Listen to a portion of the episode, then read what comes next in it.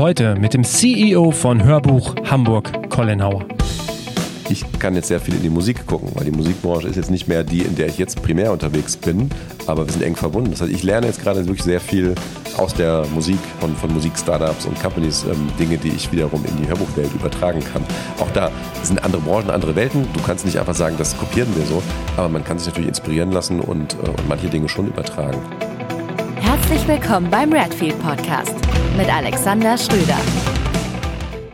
Ich freue mich, einen neuen Werbepartner im Redfeed Podcast begrüßen zu dürfen, und zwar Spreadshop, ein Fulfillment-Anbieter, der es mittels Print on Demand ermöglicht, Merchandise ökologisch, nachhaltig und ohne Produktionsaufwand weltweit zu verkaufen. Das Unternehmen gibt es ja schon seit vielen Jahren. Sie sind als Partner von Rock am Ring und Rock im Park vor Ort gewesen, betreuen außerdem das Online-Geschäft der beiden Festivals und ihr könnt das Angebot auch nutzen, wenn ihr zum Beispiel Artists, Labels oder Agenturen seid, dann sollte es für euch interessant sein.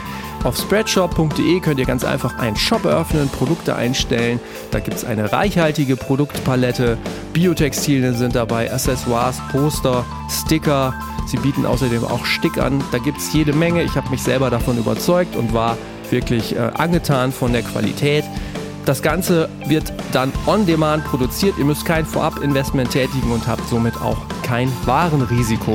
Checkt das gerne mal aus auf spreadshop.de.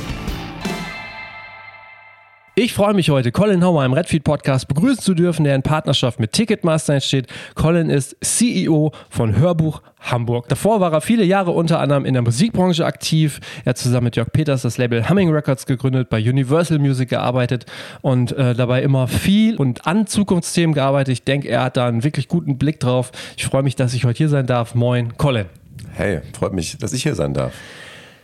Du hast so viel gemacht, ich habe es eben schon im Vorgespräch gesagt, das kriegen wir heute alles gar nicht unter. Ich versuche das mal jetzt so ein bisschen zu kanalisieren. Wenn ich was Wichtiges übersehe, dann schreite gerne ein. Gerne, versuche ich. Also, wie geht's los? Natürlich am Anfang. Und ähm, schon allein das hat es ja bei äh, dir in sich, wenn man sich deinen Lebenslauf anschaut. Das war ja schon in jungen Jahren sehr abwechslungsreich, sehr multikulti. Du bist quasi Deutsch-Australier. Genau. Richtig? Genau. Ja. Also da kann ich nichts für, aber genau, Ja, das habe genau. ich so in die Wiege gelegt äh, bekommen. Genau. Genau, also aber auch da eine wilde Familiengeschichte, weil dieses Australien-Ding ist ja auch eher so, ähm, dein Vater ist nach Australien quasi ausgewandert und mittlerweile aber wieder zurück und dadurch hat äh, das äh, Deutsch, Deutsch-Australische mitgebracht, sozusagen. Genau, also seine Familie kam so aus dem Land, heute ist es Kroatien, da sind damals ausgewandert, äh, als Flüchtlinge damals nach äh, Australien. Und dann haben meine Eltern sich irgendwie in Bondi Beach auf einer Hausparty kennengelernt und äh, dann hat sie irgendwie nach Deutschland verschlagen, statt dort. Kann ich gar nicht so sehr nachvollziehen, aber ich bin ganz froh drum im, im Nachhinein. Hatte mich auch gewundert, ja. Ähm, Genau, aber Australien spielt auch, kommen wir bestimmt auch noch mal zu, eine, auch eine große Rolle bei mir in meinem Musik, Absolut, äh, ja. ganz Musikding. Ja. Genau. Wo bist du denn dann aufgewachsen? Äh, War das im Ruhrgebiet? Ähm, ja, am linken Niederrhein, Ja. im, im mehr oder weniger wunderschönen Krefeld. Ja. Äh, da bin ich größtenteils aufgewachsen und Ja. war zwischendurch nochmal ein Jahr in Australien auf der Schule. Genau. Ähm, genau, bei uns war ich, bis ich 18, 19 war in Krefeld und danach hat es mich dann Okay. an andere Orte verschlagen. Genau, das, das Australische hat dich also nach wie vor immer so ein bisschen gepackt und äh, das muss ich auch nochmal fragen. Du bist dreifacher deutscher Meister im Australian Football. Oh Gott, wo hast Oder? du das denn ausgegraben? Ja, Ja? das kommt hin. Ja, ja. Okay.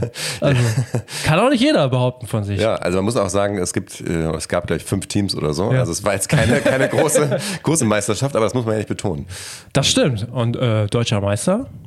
Warum gut, nicht? Ne? Klingt gut, ne? Einmal, einmal ja. was erreicht, nach dem Seepferdchen dann. Ja. ja, das stimmt. Ich habe es ja auch nur bis zum Freischwimmer geschafft, muss ich gestehen. Ja. Schwimmen war nie so meins. Okay, haben wir das auch schon mal äh, geklärt. Aber ähm, wie, wie bist du so aufgewachsen? Wie bist du mit Musik in Berührung gekommen? Du hast dann auch, glaube ich, schon in Bands äh, früh gespielt, oder? Genau, also Musik war immer ein großes Thema zu Hause. Also meine Eltern irgendwie große Musikliebhaber. Ich bin immer noch mit denen auf Festivals ab und zu, haben es nie aufgegeben, was ich sehr schön finde.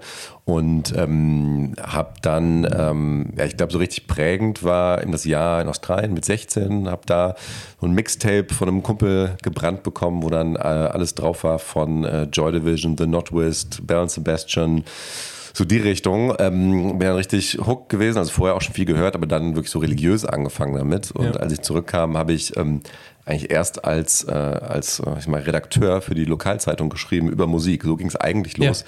Ich glaube, mein erstes Interview war mit Sportfreunde Stiller damals im das Tourbus. Das erste gleich? Ja, oh. genau. Das war echt, also da habe ich mir die Hosen gemacht, als ich den Bassisten da interviewen durfte. Und äh, ich glaube, der zweite war, den ich interviewen habe, da war so ein äh, Jimi Hendrix Coversänger, der dann ähm, mit zwei Joints im Backstage saß und ich noch relativ unschuldig war. Ja. Ähm, äh, war aber alles sehr, sehr spannend. Genau, da okay. ging es eigentlich los und habe dann äh, in ein paar Bands gespielt, habe dann aber sehr schnell gemerkt, du vielleicht äh, legst du den, die Gitarre und dann den Bass lieber zur Seite und hilfst ja. lieber denen, die es wirklich können, ja. auch nach vorne zu kommen. Parallel warst du aber durchaus auch an anderen Dingen interessiert. Du hast dann auch schon sich früh, glaube ich, mit Computern beschäftigt und mit Dinge zu, zu machen, zu gründen, wie auch immer. Äh, hast, hast du eine deutsche Teenager-Social-Media-Community aufgebaut. Ja, Hast genau. du quasi Facebook erfunden, noch bevor es Facebook wir waren? Wir waren früher dran, ja, das stimmt. Ja, ähm, ja da war ich 14, glaube ich. Es war so, äh, genau, es war Hello Teen nannte sich ja. das Ganze. Es war quasi so, eine, so ein Online-Magazin für Jugendliche mit Community. Und es gab halt weder noch damals so richtig. Ähm, Wann war das? Das war ähm, 2001. 2001, äh, das gewesen. Und äh, eigentlich hätte das Interview mit mir damals ähm, am 11. September ausgestrahlt werden sollen auf, äh, in den RTL 2 News. Aber dann ist da ein anderes Event dazwischen ja. gekommen und dann hat sich ein paar Wochen verzögert. Aber genau damit habe ich eigentlich angefangen. Das war das erste Mal wie Gründererfahrung, die ich, die ich ge gesammelt habe. Und das war halt super spannend, weil da habe ich halt über viel über Musik geschrieben, ähm, auch über Games und Filme und so. Und ähm, und halt gemerkt, dass man auch in, in jungem Alter auch was bewegen kann und mit der Community connecten kann. Und ähm, das hat super viel Spaß gemacht. Und da ging es eigentlich los mit der Liebe zu, zu Inhalten, aber auch zur Technologie und, und neue Dinge anschieben und ausprobieren. Aber du hast es nicht alleine gemacht, mit einem Kumpel oder mehreren zusammen? Ja, ich habe es mit einem Kumpel gemacht, ja. der war 13. Und dann gab es aber noch einen, einen älteren, der damals ja. wahrscheinlich in seinen 20ern war oder so, der das Ganze programmiert und ah, gebaut okay. hat. Und, und ich war quasi so für das Inhaltliche und das Marketing dann zuständig. Abgefahren, okay. Und, äh, ja. Jetzt würde ich dich gern fragen, wie du dann so diesen Switch gekriegt hast zur Musikbranche und zur Karriere in der Musikbranche. Und auch da bin ich wieder über etwas gestolpert und musste dich fragen, was Freddie Mercury damit zu tun hat. okay, ähm, ja, das ist, äh, habe ich noch gar nicht so oft drüber gesprochen, aber das ist ein, das ist eher so, so, so ein Fun-Fact, glaube ich, wenn man so sich überlegt, wie ich so groß geworden bin. Wie gesagt, meine Eltern große Musikliebhaber äh, und ähm, als ich ein ganz kleines Baby war irgendwann. Da waren meine Eltern beim Queen-Konzert in Frankfurt, war es, glaube ich. Und bei ähm, I Want to Break Free hat Freddie Mercury immer so Plastikbrüste umgeschnallt damals. Und mein Vater stand in der ersten Reihe und hat sie gefangen, als sie ins Publikum geworfen wurden. Und ähm, dann gibt es so ein altes VHS-Tape, äh, wirklich wie meine Mutter mir gerade die Brust gibt. Und dann äh, kommt mein Vater ins Bild stolziert und sagt, äh, now it's my turn. Und ähm, hat Freddys Brüste umgeschnallt und äh, gibt mir die Brust. Und äh, insofern, also vielleicht habe ich es irgendwie mit der Muttermilch schon, schon oder mit der Vatermilch in dem ja, Sinne äh, okay. schon aufgesaugt. Also das ist so. Was für eine Anekdote. Ey, ganz cool, ne? Ja. Also, äh, ja, und vor allem das Video, das äh, ist echt lustig. Okay. Aber das kann man nicht teilen, das ist nicht ganz jugendfrei. Okay. Und jetzt so die seriösen Gründe, also ähm, damals, ähm, wo, also wir haben ja, also muss ich vielleicht vorher nochmal fragen, also diese, diese ähm, Teenager-Community, die ihr da aufgezogen habt, wie ist das geendet? Also, oder wie ging es danach weiter? Ja, wir haben das dann äh, verkauft an jemanden, der es richtig groß machen wollte und da richtig Gas geben wollte. Wir hatten halt eigentlich alle keine Ahnung. Es ja. war halt wie so ein paar tausend Euro ja. ähm, damals, ähm, was in dem Alter natürlich trotzdem cool ist. Ja, ähm, aber äh, halt jemand, der richtig Gas geben wollte, weil die Serverkosten waren auch zu teuer und alles ja. drum dran. Äh, der hat dann eine Pornoseite draus gemacht. Äh, deswegen habe ich das. Das so lustig, weil Hello Teen. Ja, deswegen habe ich das auch nirgendwo drinstehen. Okay. Äh, aber der eine im Bunde, der das mitgestartet hatte, der hat sich dann irgendwann die URL wieder zurückgekauft und jetzt ist da nichts mehr drauf. Ja, genau, also weder Porno noch Teenager-Community. Okay. abgefahren. Gut, also jetzt nochmal, Musikbranche wir haben erfahren, du bist da dann auch schon so reingekommen, Musik interessiert und äh, von der, mit der Mutter mich aufgesogen. Aber was war für dich nochmal so der Auslöser, das wirklich dann so professionell zu machen? Ja, also es war wirklich, wie gesagt, nach Australien kam ich zurück. Musik war ein Riesending, über mhm. Musik schreiben, Musik machen, ähm, Riesending. Ähm, und dann hatte ich so mein, mein Abitur gerade in der Tasche und habe mich mir überlegt, was mache ich jetzt eigentlich? Und ähm, stand so vor der Frage, okay, machst du irgendwas mit Business, Wirtschaft, so BWL, aber das ist so ein bisschen langweilig. Ähm, International Business hatte ich mir angeguckt und irgendwann stand meine meine Mutter neben mir mit so einem Studienführer und meinte, du, hier gibt es in Mannheim Popakademie Musikbusiness. Das klingt doch total spannend. Und dann habe ich gedacht, gut, da komme ich aber eh doch nie rein. Ja. Und dann hat sie mich bequatscht und am letzten Tag vor Einsendeschluss habe ich mich dann da Ach, entschlossen, okay. mich zu bewerben. Ja. Und das, da ging es wirklich los. Also Ja. Pop Akademie war dann nochmal der Katalysator und da ging es dann direkt los. Also Musikbusiness studiert, äh, bin dann sofort in so ein Universal-Stipendium, Schrägstrich Werkstudentenprogramm reingerutscht und habe halt dann wirklich parallel, habe ich halt gelernt in der Theorie, wie funktioniert das Ganze, habe es dann Ja. in der Praxis äh, in der Plattenfirma ähm, gesehen und habe dann kurze Zeit später auch ein eigenes Indie-Label gegründet und dann quasi Ja. Die unterschiedlichsten Perspektiven gehabt. Das heißt aber, äh, bei Universal hast du so Digital Media Department, da warst du drin. Da ging es dann vor allen Dingen, was ging es da, illegale Download-Plattformen oder so ähnlich. Ja, also ich habe damals eigentlich angefangen in der Musikbranche an dem absoluten Tiefpunkt, Ja. mehr oder weniger. Das heißt, alle haben gesagt, früher war es besser und CDs will keiner mehr und digital ist irgendwie spannend, aber so richtig Geld verdienen kann man noch nicht. Und ähm, genau, ich war damals im Team, es nannte sich New Media. Wir waren irgendwie fünf Leute und heute sind es halt ein paar hundert Leute, die die Themen besetzen und noch viel mehr. Und ähm, ich habe mir damals meine, meine Bachelorarbeit geschrieben über ähm, Social Media Marketing für Musiklabels am Beispiel von einer ganz neuen Plattform damals, äh, Facebook Ja. äh, nannte die sich. Und die hatten, glaube ich, einen Mitarbeiter zu dem Zeitpunkt. Und ähm, das war halt super spannend. Das war so eine, so eine Goldgräberstimmung, weil ähm, also dass ein Prakti- oder Werkstudent sich damit befassen darf, wie man auf dem einzigen damals relevanten Social Network die Marken aufbaut, ist natürlich, heute würde das ja nie passieren. Und damals ähm, Ja. ja. durfte ich einfach mal machen und ausprobieren und Ads schalten. Ähm, Ah, okay, Das so, war super ja. spannend, ja, aber habe auch irgendwie an Apps mitbauen dürfen, entwickeln dürfen.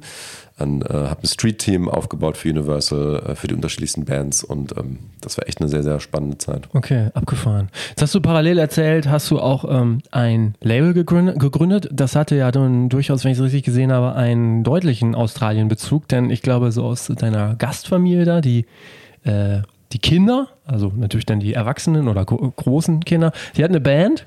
Du bist nach Deutschland gekommen und hast dann die Band von denen hier veröffentlicht. Genau, also ich, ich, ich stand mit, äh, genau, Jörg Peters, der Name ist schon gefallen, ähm, standen wir auf dem Balkon unserer oder meiner WG damals in Berlin, Friedrichshain, und ähm, habe das erste Demo bekommen von einer Band namens äh, Cloud Control. Ähm, und das waren genau, meine Gastschwester, mein Gastbruder und ein Kumpel aus meiner Schule in Australien waren das. Die hatten gerade einen Bandwettbewerb gewonnen in Sydney und haben ihre erste EP begonnen aufzunehmen. Hab den ersten Song von denen gehört und meinte dann so im, äh, im Bierrausch, eigentlich müsste man ja ein, ein Label gründen und die rüberholen. Und äh, Jörg hat gesagt, ja, warum nicht? Darauf war ich nicht vorbereitet. Ja. Ähm, und am nächsten Morgen haben wir uns so mit leichtem Kater zusammengesetzt und haben ähm, mal so ein kleines Pitch-Deck geschrieben und haben ihnen das geschickt und vorgeschlagen, hey, wir haben noch nicht nicht so richtig Erfahrung, aber wir sind beides Praktikanten bei Universal und nebendran ist MTV, da könnten wir eure Musikvideo auf VHS einschmeißen. Ja. So ungefähr. Und da haben sie gesagt, ja, klingt gar nicht so blöd. Und dann haben wir angefangen. Und äh, die, der, für die lief es richtig gut in Australien, haben da Ja. schon so 5000er, 10.000er Locations gespielt nach sehr kurzer Zeit. Und ähm, das war für uns so der, der Start, ähm, um dann weitere australische Bands nach und nach auch unter Vertrag zu Aber was für ein Zufall auch, ne? Dass du in so einer Gastfamilie gelandet bist dann auch. Ja, ich war super musikaffin, Ja. das hat auch echt, also sehr froh. Ja. Wie war denn dann so, also du hast jetzt gerade erklärt, wie ihr so ein bisschen aus der Bierlaune heraus das Label so gestartet habt, Humming Records. Aber was war so, dann vielleicht so zwei, drei Tage später so äh, der Anspruch sozusagen? Also war das für euch so, dass ihr gesagt hey, wir machen uns selbstständig, das ist so ein Business Case oder war es so, ey komm, das ist ein cooles Hobby und wir versuchen uns mal oder wie seid ihr da so rangegangen? Ja, also es kam total aus der Leidenschaft für Musik. Es ging Mhm. uns darum, mit wem machen wir es, wer sind die Menschen dahinter und, und wie, wie klingt die Musik und, und wollten wirklich also unser Hobby zum Beruf machen. Wir waren ja beide auch in der Musikbranche, Ja. weil wir die, diese ganze Welt gelebt und, und geliebt haben. Ähm, äh, insofern, es war, ähm, ja, wir haben es schon ernst gemeint. Ähm, der Anspruch war jetzt nicht davon, sofort leben zu können, sondern wir haben gesagt, wir, wir stellen jetzt die, die Kreativität auch über alles. Das heißt, es müssten Sachen sein, die wir total gut finden, hinter denen wir stehen. Aber wir meinen es schon ernst und geben auch Gas. Also haben schon wirklich sehr, sehr lange Arbeitstage gehabt, neben unseren normalen Jobs Ja. im Studium, halt abends und am Wochenende da gesessen und, und ordentlich geackert und ähm, da immer weitergemacht. Also es war schon, also andere Hobbys hatte ich auch nicht in der, in der Anfangszeit auf jeden Fall. Ja. Ähm, ähm, aber ja, haben schon alles, alles gemacht, was man so tun konnte. Und dann irgendwann macht es natürlich auch wirtschaftlich äh, Sinn, aber ähm, das war nicht die Motivation dahinter. Ja. Was war so der erste richtig große Erfolg? Boah, Also ich glaube, mit Cloud Control haben wir direkt irgendwie Süddeutsche Zeitung Zitate Ja. gekriegt und so. das war schon cool. Ähm, dann äh, eine der ersten Bands aus UK war Flashguns. Ähm, und das war mega, weil das Halland Festival sie gebucht hat, äh, Fernsehen über sie berichtet Ja. hat.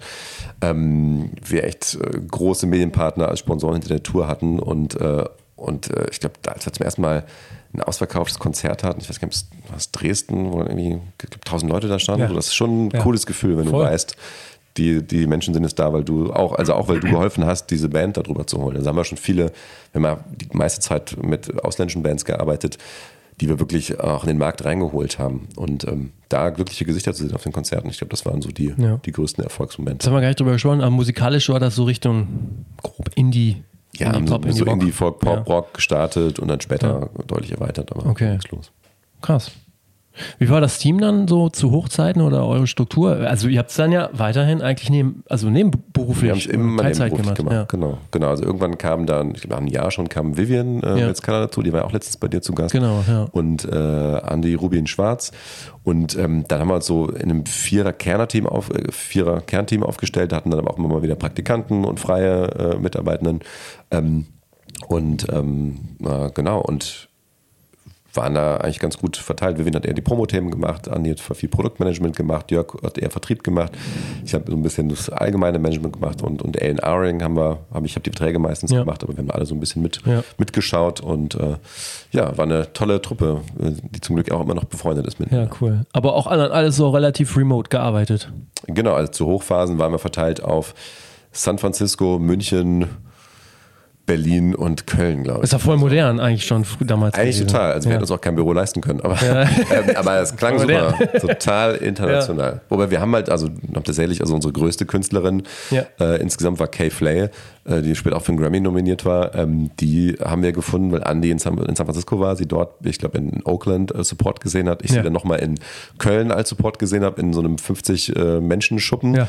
Und er hat sie auf der großer Bühne gesehen und, äh, und dann sind wir alle zusammen nach San Francisco, äh, nach, nach Austin geflogen zum South by Southwest und haben Ja. sie da so lange bequatscht, bis sie gesagt hat, Okay. ja, okay, machen wir halt. Ja. Und das kam wirklich auch daher, dass wir so verteilt waren und, und halt, ja, wirklich ähm, uns Mühe gegeben haben, sie in verschiedenen Orten zu Ja. besuchen. Das Aber ging natürlich. Habt ihr dann ähm, vor allen Dingen in Europa gearbeitet? Also äh, die Lizenz für Europa gehabt dann? Oder ja, Fokusmarkt war GSA, also Mhm. Deutschland, Österreich, Schweiz. Ähm, bei K-Flame auch Frankreich gemacht. Später hatten wir dann auch teilweise weltweite oder Europa, europaweite Okay. Rechte. Ähm, genau. Abgefahren. Okay. Ähm, klingt sehr. äh, Du warst ja, als du das gegründet hast, warst du so Mitte 20, glaube ich, ne? Ja, 23, glaube ich. Ja. Okay. Ähm, jetzt haben wir schon erfahren. Ähm, äh, also schon alleine, das ist ja eigentlich total, ähm, äh, total erfüllend, sag ich mal. Also zeitlich. Äh, du warst bei der Pop Akademie, du hast bei Universal ähm, parallel gearbeitet, du hast Humming Records gegründet. Wie ging es denn dann für dich weiter? Irgendwann war, warst du mit der Pop Akademie fürs Erste fertig. Äh, was hast du dann gemacht? Genau, ich habe dann gedacht, also ich hatte dann ja schon ein Major-Label von innen gesehen und ein Indie-Label und beides sind ja oft so Stationen, auf die man eigentlich dann Lust kriegt in so einem Studium und ich wusste halt schon, wie sich anfühlt und habe gedacht, ich gucke mir diese Plattformseite eher nochmal an. Ähm, fand Technologie schon immer spannend und hatte dann die Chance zu Amazon zu gehen, ähm, habe dann dort in äh, Online-Marketing gearbeitet, ähm, aber äh, war da in so ein Team geworfen worden, wo ich mich dann um äh, Handys kümmert hat, um Nokia und Blackberry und für die dann die Seiten gebaut habe. Ja, damals und- ja als- total die angesagten Dinger. Genau, ich weiß gar nicht, Nokia, das, man hatte schon erahnt, dass es nicht mehr lange Okay. hält. Ähm, aber genau, BlackBerry war noch ein bisschen, äh, schon ein bisschen größer da. Äh, genau, aber da habe ich einfach gemerkt, es war spannend, ne, interessante Firma natürlich, aber ähm, auch wieder sehr viel gelernt in der Zeit. Aber Die Zwei-Pizza-Regel zum Beispiel. die Zwei-Pizza-Regel, die habe ich auch wieder vergessen. Ach echt? Also das ist ja mal das, was Amazon nachgesagt wird, dass die Meetings nur so groß sein sollen, Ah. dass man mit zwei Pizzen die Leute, die teilnehmen, satt kriegt. Ja, das kommt hin. Ich wurde meistens nicht eingeladen zu einem Meeting. Deswegen, habe ich hab nichts, hab nichts bekommen. Ja. Ähm, nee, aber Frugality, also äh, Sparsamkeit war auf jeden. Fall ein großes Thema da. Okay. Mhm. Ähm, äh, genau, habe einfach gemerkt, mir fehlt dann auch das, das inhaltliche Arbeiten und bin von da Ja. dann sehr, sehr schnell gewechselt zu äh, Simfy, Ja. ähm, der erste deutsche Musikstreaming-Service. Total spannend. Also ich habe das tatsächlich relativ früh genutzt, daran kann ich mich noch erinnern. Ich dachte Ja. auch damals so, oh, das ist ja eigentlich total cool. Ähm, das weiß ich nicht. Also kann ich mich noch tatsächlich sehr gut dran erinnern und ich habe ähm, ich habe viel drüber nachgedacht, was das so bedeutet damals. So, ähm, du warst, glaube ich, bei Zipfy dann zwei Jahre, ne? Also für Leute, die das jetzt gar nicht so kennen, also vereinfacht gesagt, das deutsche Spotify, aber halt eben als, als erstes Unternehmen so hier. Ja, also zwei Jahre früher Ja, oder drei Jahre genau. früher vor Spotify. Ja, und das muss man sich halt vorstellen. Also ich war der, oh, ich weiß gar nicht, sechste, siebte Mitarbeiter, irgendwie sowas. Und der erste, der aus der Musikbranche kam. Also Ja. so viel habe ich noch nicht gemacht, aber so ein bisschen mehr als, Ja. als die anderen damals. Und ähm, es war halt äh, Wahnsinn. Also ich hatte so eine, so eine Doppelrolle irgendwie aus äh, Lizenzierung, also die, die, die, die Rechte ran schaffen, also Ja. den Labels und den Vertrieben erklären, wir machen hier was Neues. Ihr verdient da anders euer Geld als bisher, aber ihr verdient überhaupt mal Geld digital. Und auf der anderen Seite auch das ganze ähm, Kurationsthema und Label Relations Thema, also im Austausch mit den Labels zu sein, in den Vertrieben und, ähm, und auch die, die Plattform zu bespielen, also Playlisten zu gestalten, Sachen auf die Startseite zu packen und Co. Ja. Das, was heute auch 100 Leute machen, mussten Ja. wir da halt irgendwie in einer Person, später dann zu zweit und dritt machen. Und, ähm, und das kann man sich gar nicht mehr vorstellen, dass es eine Zeit gab, wo man den, den Labels und Rechteinhabern erklären musste, Ja. was Streaming ist und warum das Sinn ergibt. Und ähm, es ist natürlich total schön zu sehen, wie sich die Welt komplett geändert hat in dem Sinne und wie viel Angebot es da jetzt gibt und wie gut das auch alles ist. Ich habe mal nachgeguckt oder es versucht rauszufinden. 2011 ging's, äh, hatte die Plattform ungefähr eine Million User. Also das war ja wirklich dann auch schon, das war ja was, ne? Genau, also wir haben es deutlich über eine Million äh, Nutzer geschafft, NutzerInnen. Ähm, es war halt, es gab auch ein werbefinanziertes Angebot, ähm, Ja. wo, wo halt viele drin waren und der Knackpunkt war natürlich auch dann, die Leute dazu zu bringen, auch langfristig dafür zu bezahlen. Aber Ja. war total spannend, aber war natürlich auch ähm, alles äh, Investoren finanziert und äh, wie das so ist, ist es immer ein hart umkämpfter Markt. Und dann kam auch irgendwann Spotify. Und das war so die Zeit. Ich bin dann, ähm, habe dann beschlossen, also ich habe das Gefühl, ich hatte jetzt bei, bei, bei Simfy dann alles, alles gemacht. Ähm, äh, was ich machen konnte und alles, alles gelernt. Äh, und gleichzeitig kam Spotify und hat gemerkt, der Markt, das wird jetzt alles kompliziert. Und ich wusste aber auch, ich will nochmal studieren und wollte nochmal einen Master machen. Und bin dann nochmal an die Popakademie, die dann einen Master gerade im ersten Jahr angeboten hatten für auch wieder Management, also für die Kreativwirtschaftsbranche, also gro größer als nur Musik, noch andere Branchen. Und das fand ich spannend, wollten andere Bereiche auch reinschnuppern. Und habe dann äh, bin dann wieder an, ins Studium äh, gewechselt, ähm, habe nebenbei am Anfang noch ein bisschen weitergearbeitet für Simfy, ähm, war aber auch eine Herausforderung in Teilzeit, äh, wenn du dann den Labels sagst, ja, unseren Millionendeal können wir gern verhandeln, aber nur in meiner Mittagspause äh, zwischen 12 und 13.30 Uhr. ähm, so, die Ja. waren zum Glück sehr äh, äh, mal, flexibel, deswegen ging das auch noch eine Weile gut, aber Ja. habe dann äh, halt mich auch dazu entschlossen, das dann äh, nicht mehr weiterzumachen, sondern mich aufs Studium zu konzentrieren und habe nebenbei dann noch als, ähm, als für freier A&R für Sony, damals für, für Vormusik und für Columbia gearbeitet und das war halt super. Ähm, ähm, ich kam zwar aus einer ganz anderen Richtung, aber habe halt durch mein Label immer viel mit neuen, jungen Talenten zu tun gehabt und, äh, und viel international geschaut, was gibt's an neuer Musik und das war halt super, das dann im Studium zu machen, um, um da dann seine Wohnung mitfinanzieren zu können.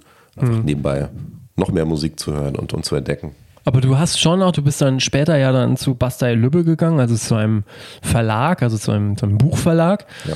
Ähm, es war schon noch immer dein Bestreben, überall reinzugehen, dir alles anzugucken und jetzt nicht. Man hätte ja auch sagen können, ey komm, ich habe dieses coole Label, ich weiß so viel und jetzt geben wir da mal richtig Stoff. Mit dem eigenen Label Ja, meinst du? ja. Ja, das haben wir zwischendurch ab und zu mal überlegt. Ja. Ähm, es kann auch sein, dass das ein richtiger äh, Weg oder ein guter Weg gewesen wäre. Ähm, aber was ich daran immer so schwierig finde grundsätzlich und großen Respekt habe vor denen, die es auch wirklich Fulltime durchziehen, ist dieser Spagat. Also einmal ähm, aus, wo stehst du inhaltlich dahinter? Und wir standen halt immer zu 100 Prozent hinter allem, was wir gemacht haben. Und wo machst du es dann, um damit Geld zu verdienen, was Ja. auch total legitim ist. Ähm, und dann kann es natürlich auch passieren, dass du eigentlich schlau bist und einen guten Job machst und gute Leute da hast und, und tolle Musik entdeckst, aber es hört doch keiner. Und ähm, da habe ich, glaube ich, zu viel Angst vor gehabt, zu sagen, man macht es komplett und hatte Angst, dass wir uns entweder verbiegen müssen, in eine falsche Richtung gehen oder dass du am Ende ähm, einfach Vollgas gibst und, und halt gar nichts hängen bleibt. So, und es geht ja nicht darum, dass man jetzt reich werden muss, aber ähm, wenn du so viele Leute bist, ähm, irgendwann hat der Erste auch Kids bekommen, dann musst du die auch irgendwie ernährt kriegen und ähm, da hatten wir mal großen Respekt vor. Und wir hatten oft in der Geschichte so Momente, wo wir fast das nächste große Ding unter Vertrag genommen hätten, äh, wie es so oft ist. Und ähm, und es gab ganz viel von diesen Fast-Momenten. Ich glaube, wenn einer von den Fast-Momenten ein, ein Fakt-Moment gewesen wäre, dann hätte es vielleicht auch anders ausgesehen. Äh, kannst du einen Namen nennen? Ja, also ich hatte mal einen Vertrag, ich hatte ihn schon unterschrieben. Äh, die Band, Annemai Kanterei, hat sich dann doch entschieden, die EP selber rauszubringen. Ja, das ist so eine kleine Band, ne? So, genau, das äh, kennen wir, da- das, das wäre ganz gut Ja. gewesen. Und dann gab es weitere Fälle. Also wir hätten mal, ähm, also wir haben den allerersten Song rausgebracht von, äh, von Wankelmut. Ja. Ähm, einen Remix, der er für uns gemacht hat. Und der zweite Song, der dann bei der Sony, glaube ich, rauskam, war dann One Day. So, der lief dann auch ein bisschen besser. Ähm, ja, oder ähm, das, also man, man hatte mal, äh, also war jetzt nicht konkret, aber ähm, es stand mal im Raum, ob man nicht mit, mit einem äh, Major-Label zusammen ähm, und dass wir als Indie uns involvieren, mit Alice Merton zusammenarbeitet. Ähm, hätte ich auch gemacht, hat sich das Label dann doch dagegen entschieden. Das wäre auch sehr spannend Ach, okay, gewesen. krass. Da gab es schon immer Ja. mal wieder solche, solche Momente. Okay, abgefahren, ja. Okay, jetzt habe ich es gerade so ein bisschen vorweggenommen. Du bist zu Bastei Lübbe gegangen. Ähm, was war so dein Auslöser, so ein bisschen ja dann die Musik hinten erstmal so, ja gut, hast du ja mal weitergemacht so nebenbei, aber dann wirklich nochmal in einen komplett anderen Bereich reinzugehen. Ja, also ich habe auch schon immer die Buchbranche geliebt. Also als Kind, ja. ich war halt super Lesebuchnerd, bevor ich dann Musikfan wurde und habe immer beides noch irgendwie nebenbei auch gemacht.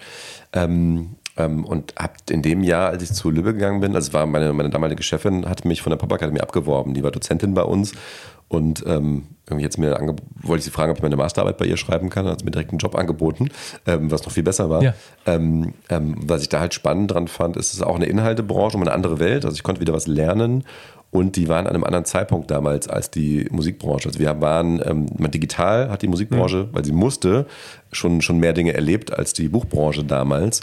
Und ähm, insofern war es spannend, weil ich relativ viel von dem Erlernten aus der Musikbranche auch transferieren konnte auf die Buchbranche okay. damals. Mhm. Trotzdem sehr anders. Also es ist nicht so, als wüsste man dann alles und könnte, äh, könnte es einfach so eins zu eins übertragen, aber es waren natürlich ein paar Learnings dabei.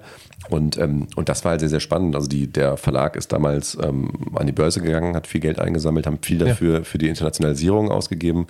Und meine Rolle war damals, ähm, dass ich den internationalen Digitalvertrieb geleitet habe. Das heißt, wir haben E-Book E-Books, äh, Hörbücher und Apps für die ganze Welt produziert. Auf äh, Portugiesisch für Brasilien, auf Spanisch für den lateinamerikanischen Markt, ja. am, amerikanischem, Englisch und so weiter. Und ähm, das ist halt mega spannend, weil ich in ganz viele neue Märkte reingehen durfte. Und es war trotzdem teilweise ähnliche Player wie in der Musik. Man hat trotzdem mit ähm, Spotify, Apple, ja. Google, äh, Amazon und Co. gesprochen. Und, ähm, und ich war ja schon immer in dieser digitalen Ecke und das hat sich da auch fortgesetzt. Das war ja so ähm, bis 2013 Head of International Digital Sales dann auch gewesen. Genau. Ähm, ja, vor zehn Jahren, ne? Also war die Welt halt schon noch auf digitaler Ebene völlig anders. Ne? Ist ein bisschen was passiert seitdem. Ja, ist krass, wenn man sich ja. das dann mal so überlegt. So, ne? Das merkst du im Moment ja auch nicht. Also es ja, fühlt ja. sich ja alles schon total advanced an und dann guckst du irgendwann zurück und krass, okay, wow. Ja, okay. Abgefahren. Dann hast du, ähm, oder was, was konntest du da so äh, raus mitnehmen oder vielleicht so transferieren auf die Musikbranche? Du hast ja gesagt, du hast aus der Musikbranche versucht, ein bisschen das auch so zu vergleichen. Was, was konntest du da so ähm, mitnehmen, für, zum Beispiel für Humming Records?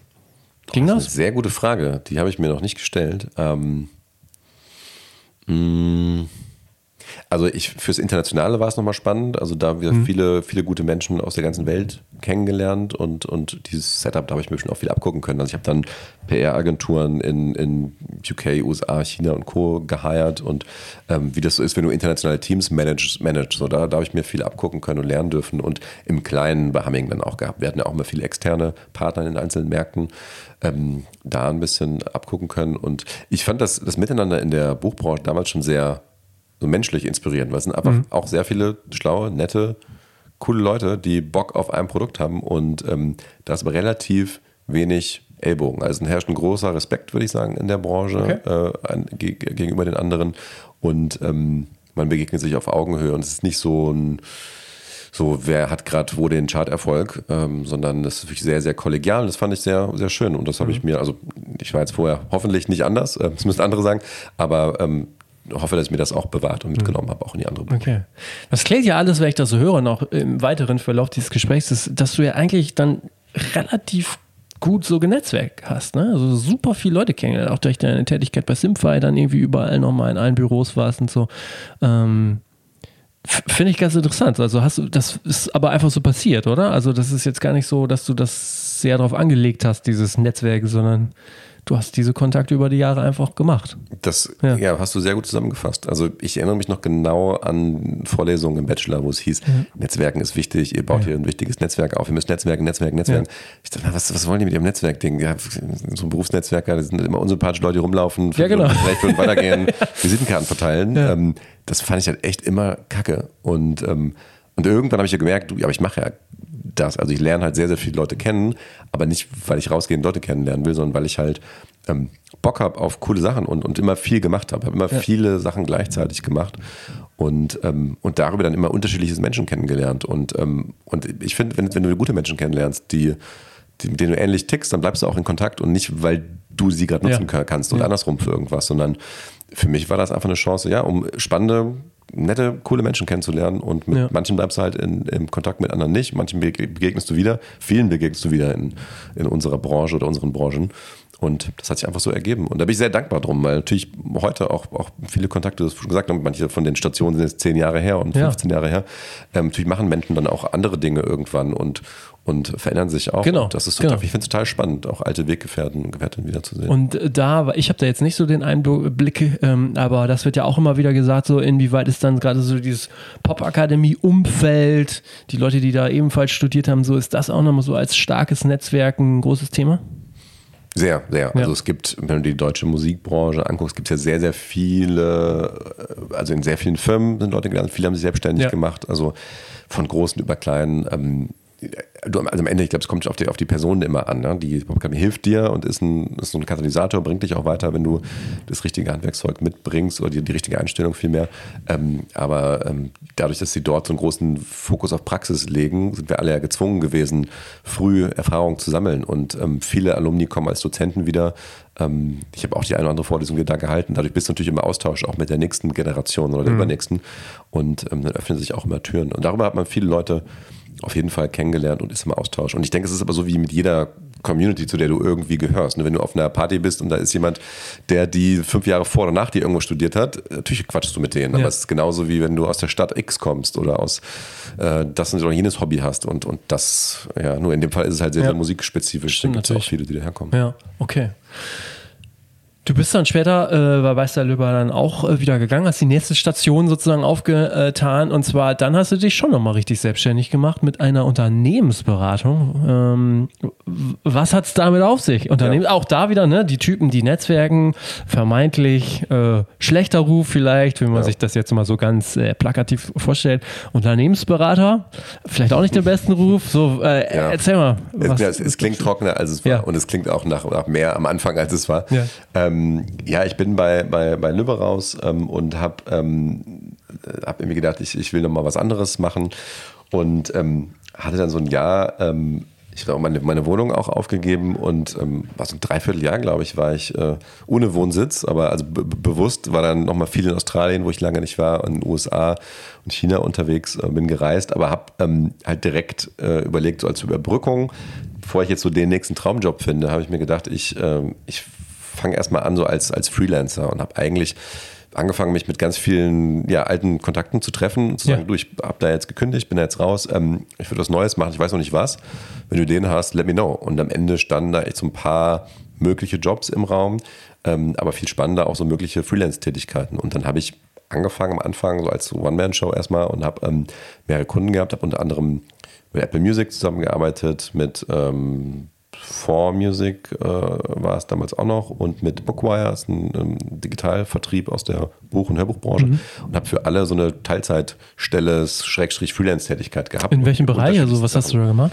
bei Apple war es äh, Kuration, die haben gerade Apple Music gelauncht, da waren es Playlisten bauen. Das war jetzt am, wenigsten, das ist halt gar nicht strategisch ja. äh, eigentlich, aber es war halt eine, eine spannende inhaltliche Aufgabe, die du auch gut am Flughafen in Singapur machen konntest. So, also da habe ich mir auf der ganzen Welt mir coole Songs, Musik ja. angehört, viel Musik entdeckt und in Playlisten gepackt. Und ey, auf der anderen Seite war ich als freier, habe ich als freier NA für für Vormusik gearbeitet, ähm, habe natürlich über den anderen Job auch viel Musik entdeckt, hat mir da auch geholfen.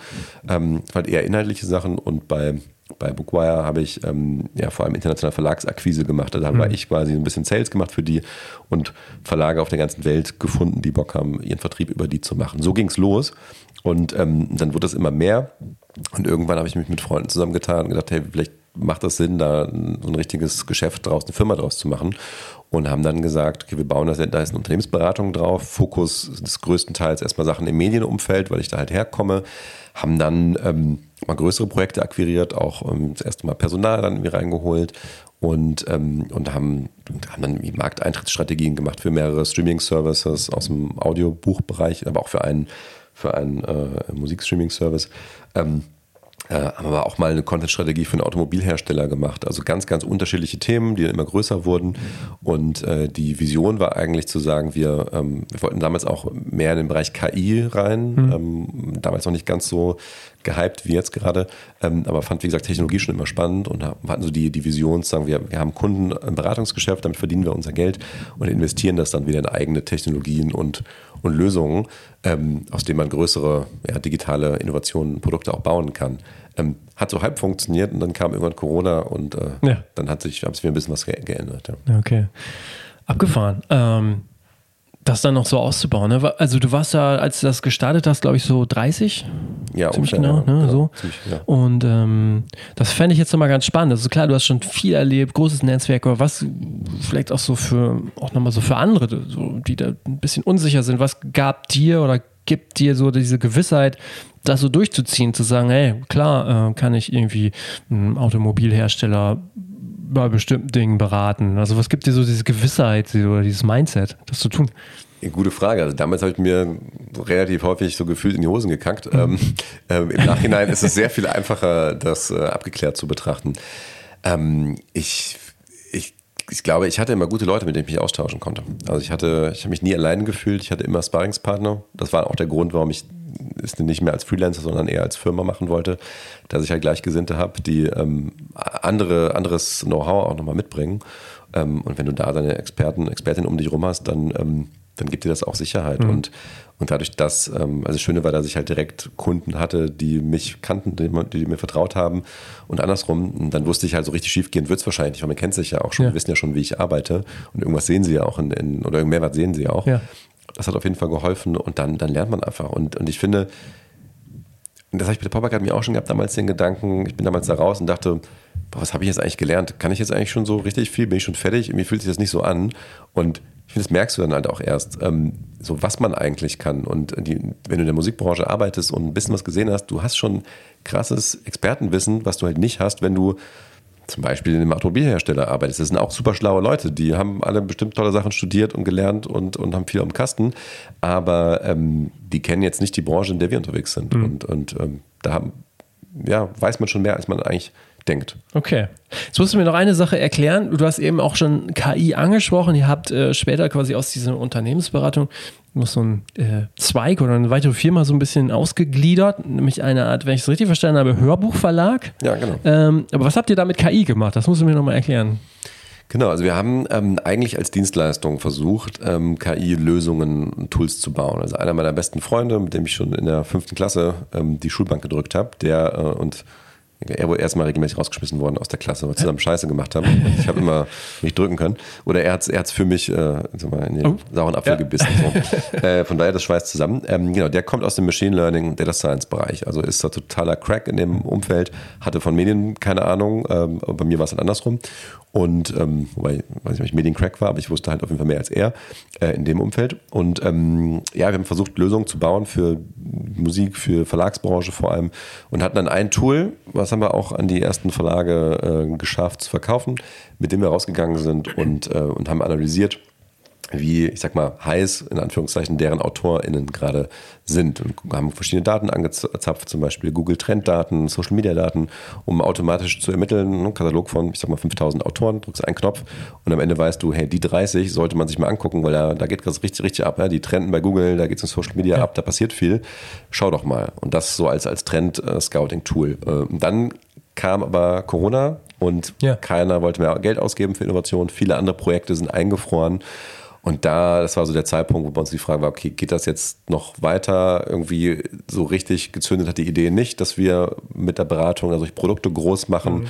Ähm, dass wir uns da nochmal umentschieden haben und dann damals gesagt haben, okay, wir, wir machen jetzt, bauen die Beratung jetzt auch um auf nebenbei, ähm, äh, so wie ich es früher mit, mit Humming auch gemacht hatte und, ähm, und konzentrieren uns auf Sachen, die uns da Spaß bringen. Und, und der erste Ansatz war wirklich mitten während Corona zu sagen, okay, wir haben dieses Tool, mit dem wir spannende AutorInnen finden können, wir nutzen das einfach selber. Und bin ich rausgegangen, habe mit sehr vielen Musikvertrieben da draußen gesprochen, Audiovertrieben und ähm, habe äh, einen Vorschuss verhandelt, ähm, um, äh, um dann ein eigenes Label oder einen eigenen Verlag zu gründen.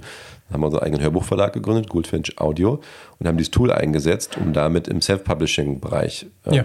Leute zu finden. Das heißt, du bist dann hingegangen, hast geguckt bei, bei Amazon, Kindle, was gibt es für neue Titel, ähm, hast das in die Matrix eingegeben und dann wurde, wurde dann ausgespuckt, wo passiert gerade besonders viel. Dann gehst du natürlich nochmal hin, guckst, ob es inhaltlich passt ähm, und haben dann ein eigenes Verlagsprogramm aufgebaut. Hatte ich so Ja. noch nie so richtig gemacht. Und das ähm, hat aber dann wiederum sehr viele Türen für mich eröffnet Das, im Nachhinein. das heißt, ihr habt geguckt, welche Autorinnen haben Bücher veröffentlicht, die noch kein Hörbuch sind, aber Genau. die sind halt, äh, wo, wo man sagt so, oh, bei dem Buch, bei der Autorin, da ist gerade richtig, richtig, das ist gerade richtig heiß. Ja, also wenn du es mit der Musik vergleichst, war quasi so ein data-driven Ja. A&R-Tool. Nur, Ja. dass da halt sehr wenig gemacht wurde in dem Bereich. Okay. In der Musik schon viel mehr Verstehe. passiert ist, genau. Also was waren da so eure größten Dinger? Die Autorennamen kennt man jetzt nicht, aber du Okay. hast dann äh, äh, Thomas Herzberg, äh, Noah Fitz, sind so, so Namen, die halt in der Self-Publishing-Community groß sind. Okay, Teilweise ja. haben die irgendwie ein paar hunderttausend Downloads äh, von ihren E-Books schon erreicht. Ja. Ähm, also oder sind auch mal Nummer eins bei Kindle gewesen. Ähm, ähm, da waren schon ein paar Achtungserfolge dabei. Die haben bei Audio auch gut funktioniert. Aber es hat geklappt. Also wir haben überall die Produktionskosten wieder eingespielt und ein bisschen Ja. was verdient. Ähm, aber das war so, also das hat relativ lange gedauert, das alles aufzubauen. Und, ähm, und dann kam ich so zur nächsten, äh, zur nächsten äh, Entscheidung eigentlich, nämlich dann zu sagen, okay, ich gehe nochmal Fulltime in dem Fall wieder in die Musikbranche und Ja. mache das nebenbei. Und irgendwann habe ich es dann auch abgegeben, aber da kommen wir bestimmt gleich noch. Genau, in der Zwischenzeit hast du nämlich, wenn ich das jetzt auch richtig, ähm, oder lass uns das nochmal kurz einordnen, du hast dann auch, ähm, oder ihr habt Humming Records verkauft, ne? Also das hast du dann nach, glaube knapp zehn Jahren oder neun Jahren dann aufgegeben sozusagen, ne? Oder, Genau. Ja. Ja, Okay. eine schwere Entscheidung, aber die richtige, würde ich sagen. Ja? ja, das war so eine Phase, da ist, ähm, wie gesagt, wir hatten es immer nebenbei gemacht mit sehr viel Leidenschaft. Ähm, die war auch immer noch da, aber die Zeit war weniger. Ähm, einer von uns hat ein zweites Kind, glaube ich, gekriegt. Der andere ist in die USA ausgewandert, weil er beim Burning Man seine Frau kennengelernt hat. Ähm, und äh, genau, die anderen hatten auch neue Jobs, neue Rollen und es war, war ein bisschen weniger Zeit da als Ja. früher. Und gleichzeitig hatten wir unseren größten Erfolg dann damals mit dem Label. Wir haben äh, Kay Flay, die vorhin ja schon gefallen ist, der Name, ähm, haben mit ihren äh, einen Sync-Deal hinbekommen, also einen Werbespot. Ja. König Pilsener haben den Song eingekauft ähm, ähm, für, für diesen Spot und da ist halt richtig viel Geld geflossen. Also von der Größenordnung, das war halt, wir haben halt für einen Deal, weiß ich gar nicht, fast mehr bekommen als in allen Jahren Labelarbeit davor. Das war schon einer Okay. von diesen ganz großen Wahlen, von Ja. denen man träumt. Und dann saßen wir da, hatten zum ersten Mal Geld und konnten uns das ganze Geld, was wir vorher reingesteckt haben, zurückzahlen. Weil bis dahin haben wir uns nicht einmal was ausgezahlt in Okay. zehn Jahren. Also Jörg und ich haben immer unser Taschengeld so ungefähr da reingesteckt und immer reinvestiert. Und dann zum Ja. ersten Mal waren wir wieder bei Null. Und haben überlegt, was machen wir jetzt? Und da war wirklich die Entscheidung, machen wir es richtig Ja. oder lassen wir es? Wohin geht's? Und, und dann kam ähm, ähm, von, einem, von einem Freund von mir, der damals dann äh, Neubau mitgegründet hat und unterstützt hat, ähm, die Frage, hey, macht es nicht Sinn, mal zu quatschen? Und ähm, ja, in dem Zuge haben wir uns dann, äh, haben wir dann für uns festgelegt, es macht am meisten Sinn, wenn wir die Marke Hamming, wenn da richtig viel mit noch passieren kann, Neubau, tolles junges Team, motiviert ähm, und haben uns dann entschlossen, genau das Ganze zu verkaufen, in ihre Hände zu geben. Ähm, und am Anfang war ich auch noch beratend mit dabei, Ja. habe den ganzen Prozess noch begleitet und sie auch noch unterstützt. Ähm, und ähm, ist ein tolles Zuhause. Also jetzt ist es super schön, wenn ich Menschen treffe, die Hamming kennen, manche von früher, viele Ja. von jetzt, weil sie natürlich auch tolle, tolle Artists unter Vertrag nehmen und voranbringen. Und die können einfach mehr Gas geben, weil die machen es Vollzeit, haben ein größeres Team und ähm, ja, haben die, der, der, Marke neues Leben eingehaucht oder sie verlängert und war, glaube ich, für alle Beteiligten. Ja, spannend. Was würdest du denn Leuten raten, wie zum Beispiel mir, wenn ich jetzt sage, na gut, ich habe ein Label, ich würde das auch eigentlich ganz gern verkaufen.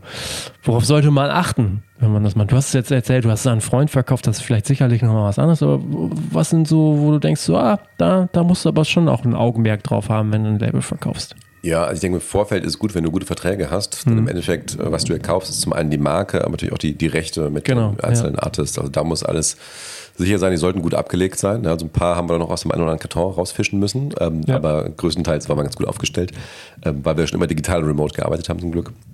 Äh, ja, aber habt deine Zahlen äh, im, im Blick und es geht auch darum, dann auch darzulegen, was ist das Ganze eigentlich wert. Das ist schwierig, das zu ermitteln. Voll. Was ist der Wert dieser Firma? Markenwert schwer zu bemessen. Äh, gut, Umsatz kannst du vielleicht so ein bisschen vorher sagen. Wie entwickelt sich der Katalog weiter? Da gibt es so ein paar harte Metriken, ähm, aber auch viele softe Faktoren. So Social Media, was passiert da?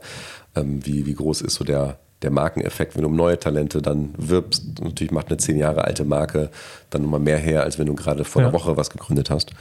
Ähm, ja, und, und ich denke, du, wenn man das macht, auf jeden Fall enger Austausch mit den Leuten, sicherstellen, dass die, dass sie eine gute Vision haben. Natürlich machen die Dinge anders. In unserem Fall haben die das, das, das äh, Logo sich nochmal neu erdacht. Ich finde es super. Ähm, fand ich einen richtigen Move. Ähm, ich konnte aber auch komplett loslassen. Ich glaube, es ist schwierig, ja. wenn man mhm. zu sehr daran festhält. So ein bisschen wie wenn ein Unternehmen Generationswechsel hat und die Eltern an die Kids weitergeben. Ja. Ähm, da muss man sich auch dann abnabeln. Und, ja. ähm, und, und, ich hatte das Glück, dass es die richtigen Leute waren, die was Gutes daraus machen. Natürlich was anderes, als ich äh, gemacht habe, aber das ist ja auch okay. Das ist nicht mehr meine Firma, das ist eine andere, aber ich bin froh, dass ich Teil der, der gemeinsamen Geschichte bin. Mhm, okay. Was wohl so ein, so ein Umsatz-Multiple, kann man das ansetzen für so einen Labelverkauf? Also wie viel mal Umsatz? Ja, es waren mehrere Jahre. Ich weiß nicht mehr, was wir genau angesetzt ja. haben, aber es war schon okay. eine, eine, Handvoll Jahre. Und was gut mhm. war, weil wir ein paar Rechte auch ausgelaufen sind. Deshalb ja, den konntest ja, du auch gar nicht mehr rechnen. Ja, das stelle ich mir schwierig vor. Ja, ja. ja, also reich geworden sind wir nicht damit, ähm, mhm. leider. Ähm, ich muss immer noch arbeiten. Mit dem König Pilsner, die seid ihr reich geworden? Ja, da wären wir reich geworden, wenn davon noch zehn weitere gekommen wären. Ach so, okay. Nee, also das Geld, haben, das Geld haben wir ja auch wieder reinvestiert. Also wir haben uns alle was ausgeschüttet äh, und ähm, ja, konnten dann mal irgendwie in Urlaub fahren davon. aber es ist schon sechsstellig damals gewesen, so ein Deal. Ja, deutlich okay, sechsstellig, ja. ja, okay. ja deutlich. Aber, aber wir haben halt auch wieder viel ausgegeben und in neue, neue Artists gesteckt. Ja, krass.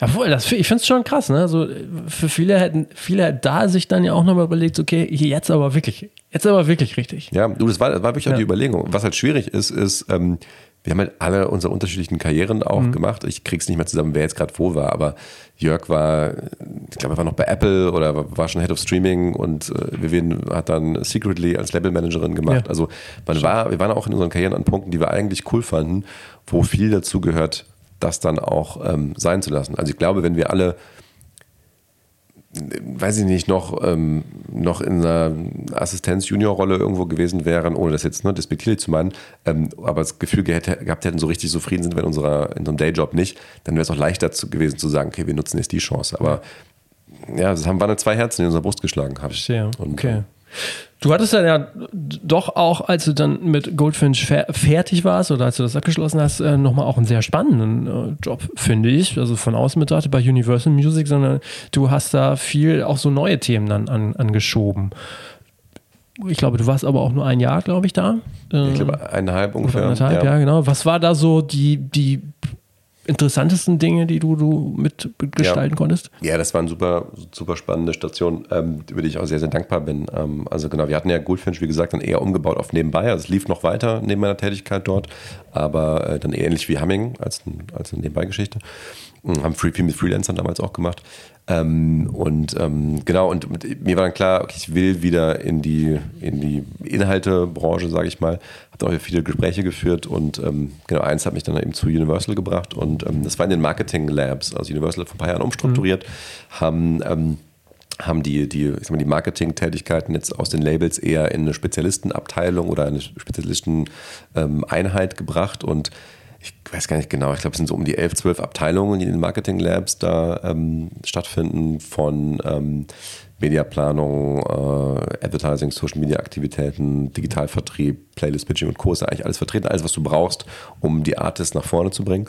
Und ähm, da hatte ich so eine Stabsstelle. Also ich hing direkt an äh, Dirk Bauer, der President der Marketing Labs, der den ganzen Bereich leitet und ähm, war so zwischen den einzelnen ähm, Abteilungsleitungen. Ich war quasi der Einzige auf der Ebene, der keine, einzige, äh, keine eigene Abteilung hatte, mhm. also auch eine, eine One-Man-Show wieder und hatte da eine Doppel, also eine geteilte Rolle. Ähm, zu, äh, zu 80 Prozent meiner Zeit wahrscheinlich war ich in den Marketing Labs und ähm, war da, war da für strategische Projekte, neue Initiativen verantwortlich, aber auch so ein bisschen ähm, zu gucken, dass, dass wir möglichst schlagkräftig für die Labels sind und das Beste für die Artists rausholen. Ähm, habe ich verschiedene Themen gehabt. Also eins war, was sicherlich eines der spannendsten war, war eine eigene Podcast-Abteilung zu gründen. Ja. Ich habe mich damals zusammen mit André Hofer hingesetzt, ähm, der vorher schon, schon erste Gehversuche unternommen hatte. Das Ganze mal strategisch aufbereitet, macht Podcast Sinn und wenn heute alle, die gerade zuhören und, und, du und ich, wir sind uns einig, ja, ist schon spannend. Absolut. So, da ist was. ähm, ja, und haben dann, haben dann ähm, viel Austausch mit vielen Menschen und haben im Endeffekt dann äh, die ersten Formate gestartet und eine eigene Abteilung daraus gebaut, die er dann geleitet hat, als ich gegangen bin. Ja. Ähm, das war super, da bin ich sehr stolz drauf, dass wir das hingekriegt haben. Das ist ein sehr zukunftsweisendes Feld, finde ich super spannend. Habe auch eine Gaming Taskforce gegründet, ähm, habe viel im NFT-Bereich äh, gemacht und ähm, ähm, war auch in dem Thema Unternehmensbeteiligung mit drin, haben dann damals eine, eine Beteiligung auch abgeschlossen äh, an Digital Blast, Stream Blast, Fan Blast, ähm, wo Knossi auch mit drin hängt, also eine, so eine Software-as-a-Service-Plattform, mit der man interaktives Streaming ermöglicht. Und das war total spannend, weil wirklich ganz, ganz viele unterschiedliche Fragestellungen, die ich da, an denen ich mitarbeiten durfte, äh, wo alle meine vorherigen Stationen auch sicherlich was geholfen haben und mich vorbereitet haben, aber Ja. auch da war wieder viel Neues äh, Okay, dabei und das ja. hat mich echt begeistert. Und ähm, ja, und nebenbei war ich noch ähm, quasi ausgeliehen an einen Spin-off von Universal, äh, The AOS, The Art of Storytelling, war ein Hörbuchverlag, den Universal gegründet hatte. Und ähm, da war ich auch als strategischer Berater quasi mit, mit drin und habe dem Team geholfen, sich zu finden, Strategie zu definieren ähm, und, und sich richtig aufzustellen. Und das äh, hat sicherlich auch dazu beigetragen, ähm, wo ich heute bin. Oder Dass du jetzt hier sitzt, gekommen genau. bin. Sicherlich, ja. Du bist äh, CEO von Hörbuch Hamburg geworden 2022. Vielleicht kannst du einmal gerade ähm, erklären, die Firma wurde gegründet 1999, wie ist sie aber jetzt gerade aufgestellt? Wie viele Mitarbeitende habt ihr? Ähm, es gibt, glaube ich, drei ähm, ja, so Sektionen oder so. Erzähl vielleicht einmal kurz. Genau, also Hörbuch Hamburg ähm, kennt man jetzt vielleicht nicht unbedingt, wenn man aus der Musikbranche kommt, aber die Inhalte kennt man bestimmt. Wir sind einer der, der größten, also irgendwo zwischen Nummer 1 und Nummer 2, würde ich mal sagen, größten Hörbuchverlage Deutschlands. Ähm, haben jetzt um die 35 Mitarbeitenden. Hauptsitz ist in Hamburg, haben aber auch ein Büro in Berlin und dann noch ein paar äh, Kollegen in verschiedenen Städten. Und wir gehören zur schwedischen Bonnier-Gruppe mittlerweile. Ähm, Im letzten Jahr jetzt zur größten Publikumsverlagsgruppe Deutschland geworden, am Penguin Random House überholt. Und dazu gehören Verlage wie Carlsen, Pieper, Ullstein, Tienemann Esslinger, Ars Edition äh, und noch ein paar weitere. Ähm, also wirklich sehr, sehr groß aufgestellt. Tolle Kolleginnen, tolle Verlage, tolle Inhalte. Und wir ähm, sind ein eigenständiges Unternehmen, eigenständiger Audioverlag, komplett eigene Identität, eigenes Programm. Wir arbeiten natürlich eng mit unseren äh, Schwesterverlagen zusammen, ähm, aber ähm, kaufen auch am freien Markt die richtigen Buchlizenzen ein und setzen die auch um. Und äh, genau, Bookbeat gehört auch, auch noch zur Gruppe, kann ich noch erwähnen, also eigene Streaming-Plattform für Hörbücher. Okay. Die gehören auch zum gleichen, äh, zur gleichen Gruppe. Ähm, ähm, ja, insofern ein tolles Umfeld und ähm, wir haben halt sehr, sehr, sehr, sehr ähm, vielfältiges ähm, Portfolio bei uns. Wir haben jetzt einen Katalog von ungefähr zweieinhalbtausend Titeln. Jedes Jahr kommen so um die 400, 450 neue Hörbücher dazu. Ähm, Das ich übrigens krass, ne? Also 1999 gegründet, jetzt zweieinhalbtausend Titel und jetzt erzählst du mir, jedes Jahr kommen aber jetzt 400 dazu. Ja, wir geben schon Gas. Die Kollegin, die Das ist geben schon Gas. krass. Genau. Also es liegt Also- nicht, nicht an mir. Ich habe nicht auf die äh, Tube gedrückt, das war vorher schon so. Ja, also es gibt auch mal äh, Rechte, die irgendwann wegfallen. Also früher war das ein sehr physisches Geschäft und, und dann war es mal, wenn du die CD nicht mehr gepresst hast, dann hast du es halt eingestellt und aus dem Katalog genommen. Ähm, heute ist halt der Großteil eh digital. Ne? Und wir haben halt echt alles dabei. Also man kennt dann halt äh, Marc-Uwe Klingen mit den Känguru-Chroniken, der bei uns ist. Harpe Kerkeling hat diverse Hörbücher bei uns rausgebracht. Ähm, aber jetzt auch letztes Jahr das, das Buch des Jahres, eine Frage der Chemie zum Beispiel. Also sehr, sehr breit. Viele Kindermarken. Michael Ende, Ottfried Preußler sind mit vielen Marken bei uns. Ähm, Ihr macht auch Conny, ne? Conny ist auch äh, mit Teil des Inhalts bei uns. Genau, also das Okay. ist echt Schule der magischen Tiere. Ja. Aber ihr habt quasi unter Hörbuch Hamburg laufen insgesamt so drei ja, Imprints, ne? Also Hörbuch Hamburg.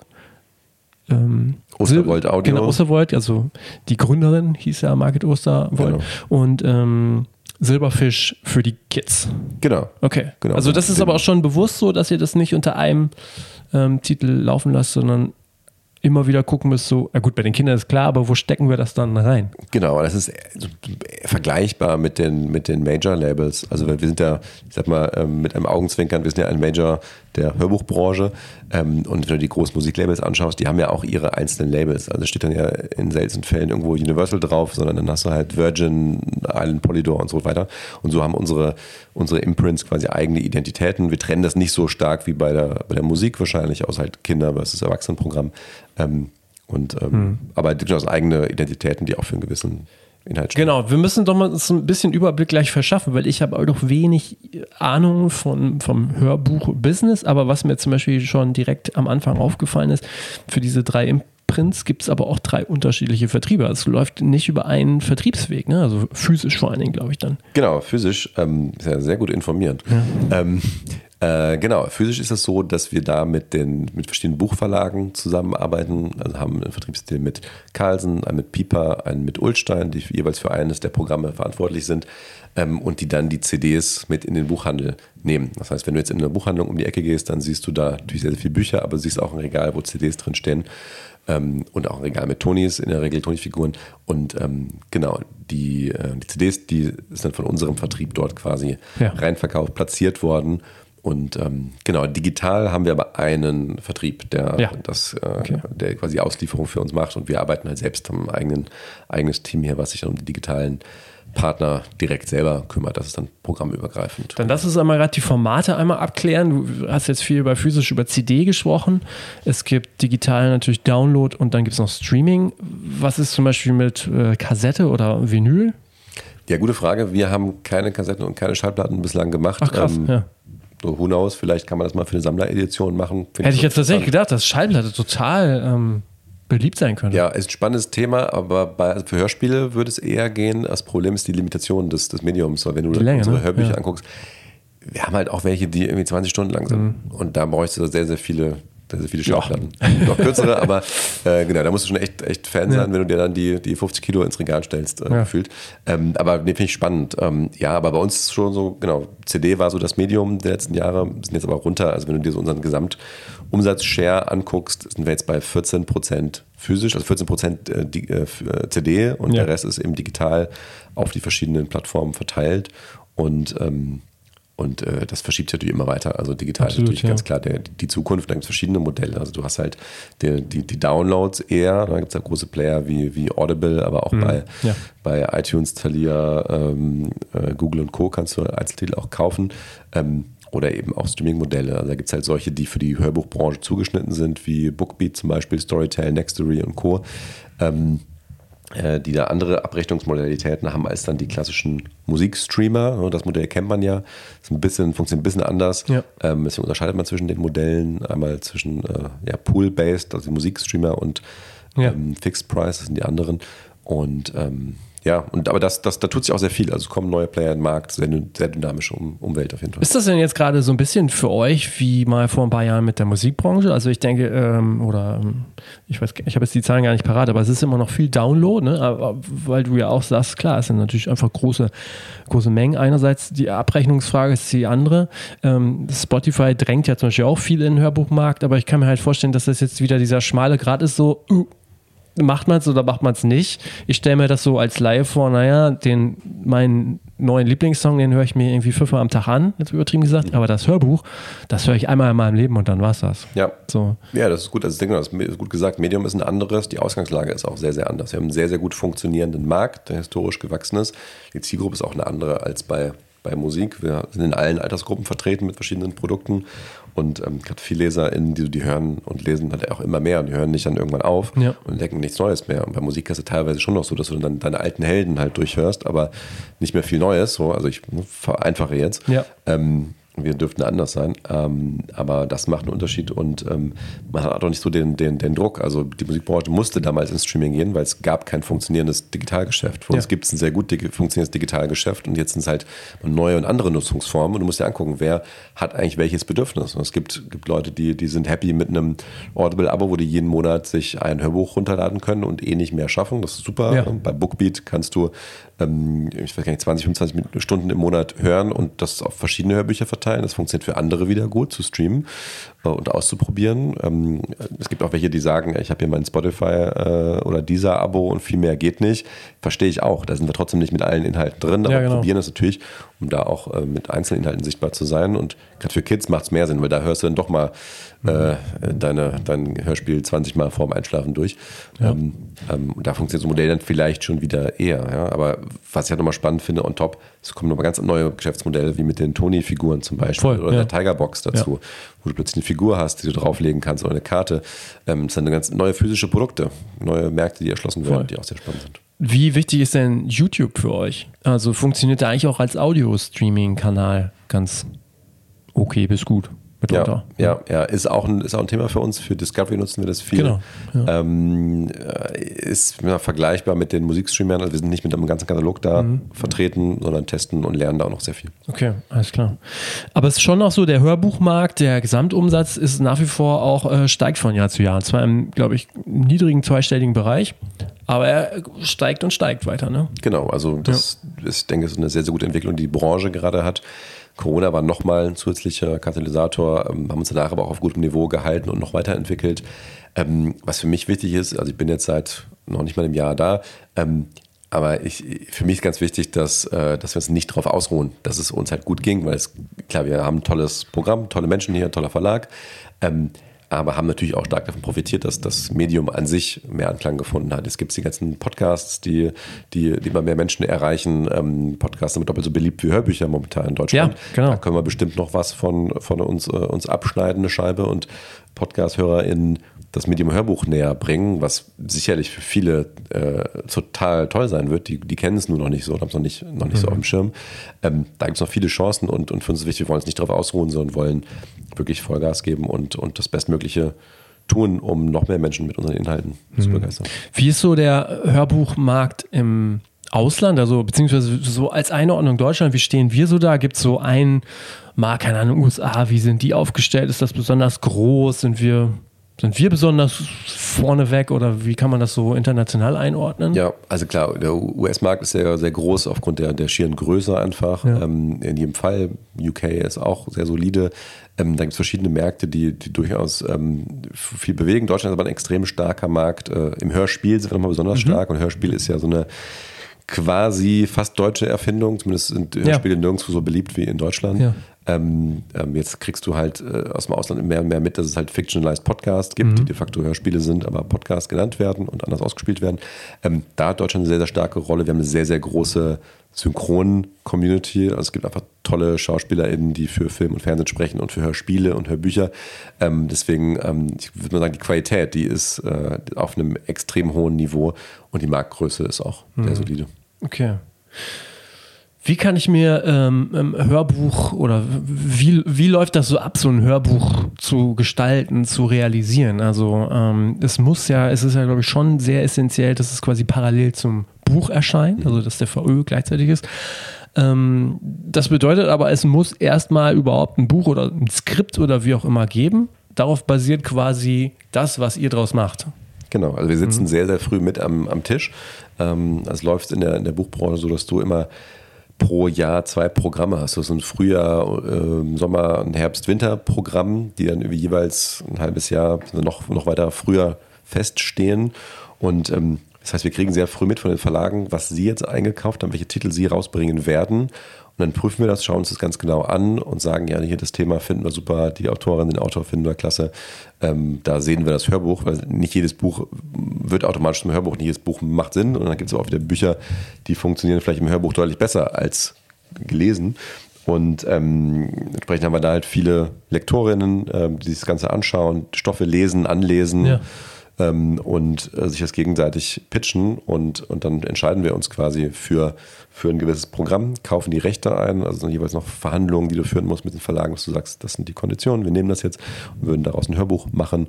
Ähm, ähm, äh, genau, und dann geht es in den kreativen Prozess. Teilweise musst du nochmal kürzen oder adaptieren, ähm, weil es sich nicht eins zu eins so einlesen lässt. Wenn, wenn irgendwie Abbildungen dabei sind, musst du gucken, wie du rangehst.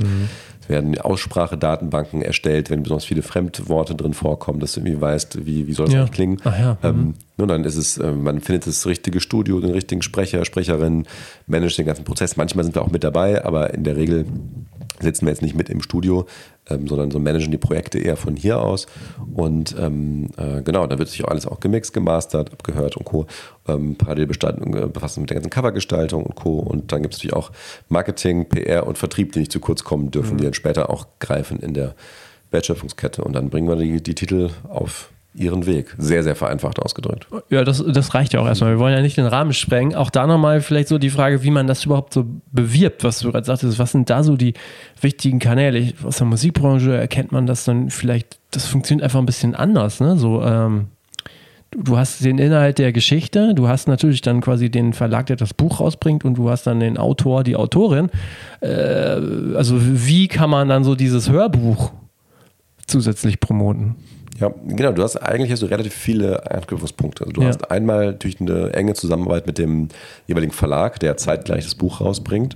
Ähm, das heißt, wir kooperieren sehr, sehr viel. Also arbeiten da wirklich auf Augenhöhe auch zusammen, äh, gestalten teilweise Marketingaktivitäten, Kampagnen gemeinsam, ähm, weil es einfach so ist. Es gibt, also die Geschichte setzt sich am Ende durch. Und wenn es ein toller Stoff ist, dann erreichst du deine Leute und dann gibt es eine Zielgruppe. Es gibt einige, die wollen nur hören, andere wollen nur lesen, Ja. manche sind so ambivalent ähm, und die erreichen wir dann gemeinsam und ähm, das ist total wichtig und on top, klar haben wir eigene Kanäle, bauen unsere eigene Community auf, unsere Social Media Kanäle, die wir haben, ähm, arbeiten auch mit, mit Anzeigen im Print und digital, ähm, bemustern Radio sehr viel, also Radio ist ein großes Ah, okay. Medium für uns, Ach, krass. dass du auch Ausschnitte platziert bekommst in einzelnen Sendungen äh, oder Interviews. Und das Schöne ist, dass wir halt dann nicht nur mit den AutorInnen arbeiten können, sondern auch mit den Stimmen, so, also die, die, die, die Ja. einlesen. Manchmal, also wenn es prominente Autoren sind, lesen teilweise selber ein, aber wir arbeiten Ja. eben auch viel mit SchauspielerInnen, die dann entsprechend diese Rolle übernehmen. Das heißt, wir haben zwei Interviewgäste in der Regel, mit denen wir arbeiten können, die wir anbieten können, was spannend Ah, okay. ist.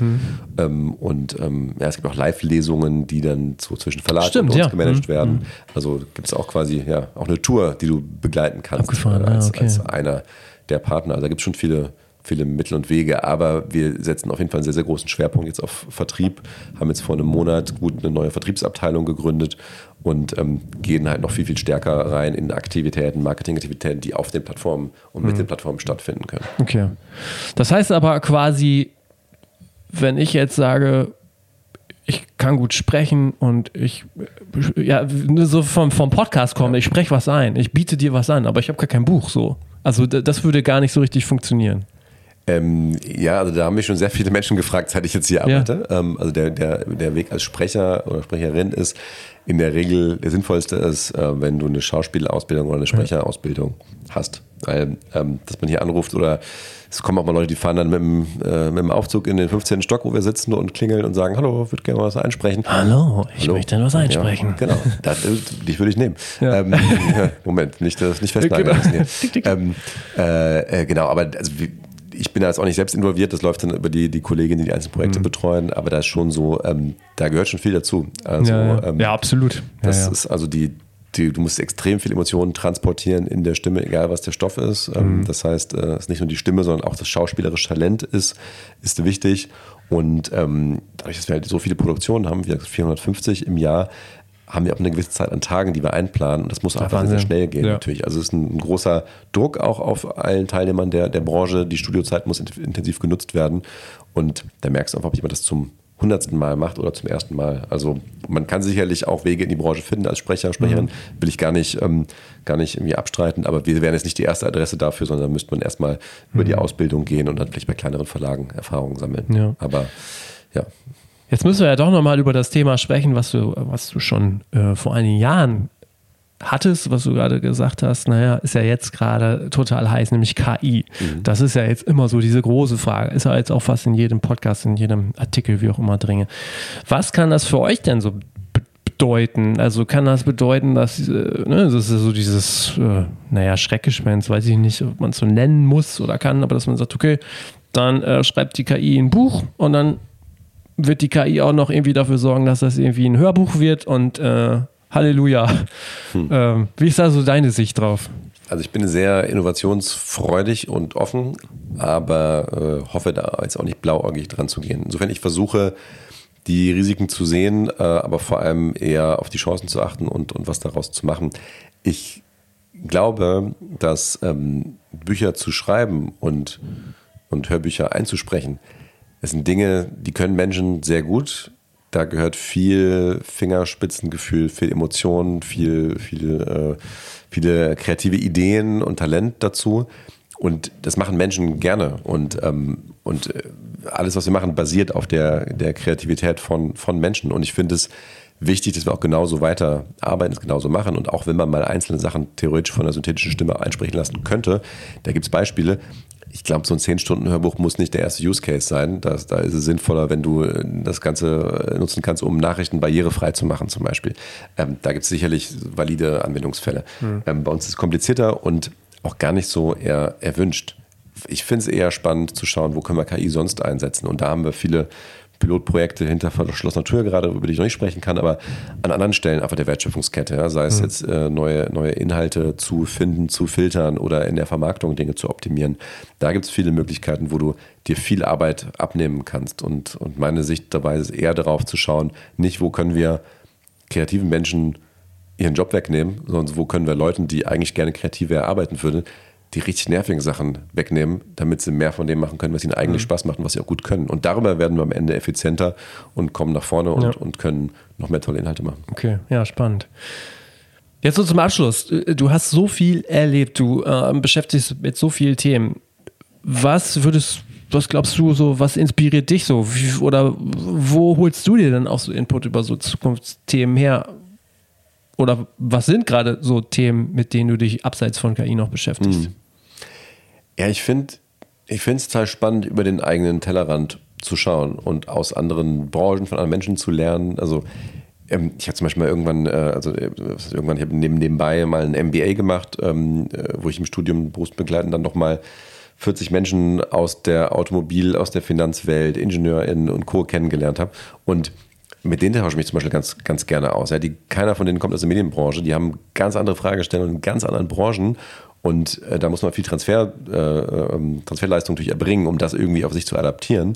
Das Schöne ist für mich jetzt, ich kann jetzt sehr viel in die Musik gucken, weil die Musikbranche ist jetzt nicht mehr die, in der ich jetzt primär unterwegs bin, aber wir sind eng verbunden. Das heißt, ich lerne jetzt gerade wirklich sehr viel ähm, aus der Musik äh, und, und, und, von, von Musik-Startups und Companies ähm, Dinge, die ich wiederum in die Hörbuchwelt übertragen kann. Okay. Auch da sind andere Branchen, andere Welten. Du kannst nicht einfach sagen, das kopieren wir so, aber man kann sich natürlich inspirieren lassen und, äh, und manche Dinge schon übertragen. Aber ja, darüber hinaus, der technologieaffin lese da alle möglichen äh, Blogs und, und Artikel und tausche mich immer gerne aus. Ich war jetzt lange nicht, früher war ich viel international auf, auf Messen unterwegs, das habe ich lange nicht mehr gemacht. Ähm, aber auch digital ist mir viel im Austausch und kriege ja. viel mit. Also ich bin, gerade zu LinkedIn gucke ich immer viel, was da, was man für Use Cases aus der Welt aufschnappen kann. LinkedIn ist ein gutes Stichwort. Äh, nochmal, äh, stimmt, nochmal zum Abschluss, das muss ich fragen. Mir wurde aufgetragen, ich soll, frag mal Colin nach seiner Internetstrategie. Da meinte ich so, was bedeutet das denn? Ja, die Internetstrategie, ja, von seiner Firma oder was? Nee, von seiner eigenen Internetstrategie. Ich sollte dich nach deiner eigenen Internetstrategie fragen. Vielleicht mal, um es so runterzubrechen, ähm, das hast du in der Vergangenheit meines Erachtens immer ganz gut gemacht, gerade auf LinkedIn und so. Wie wichtig ist äh, so Personal Branding für das, was du machst?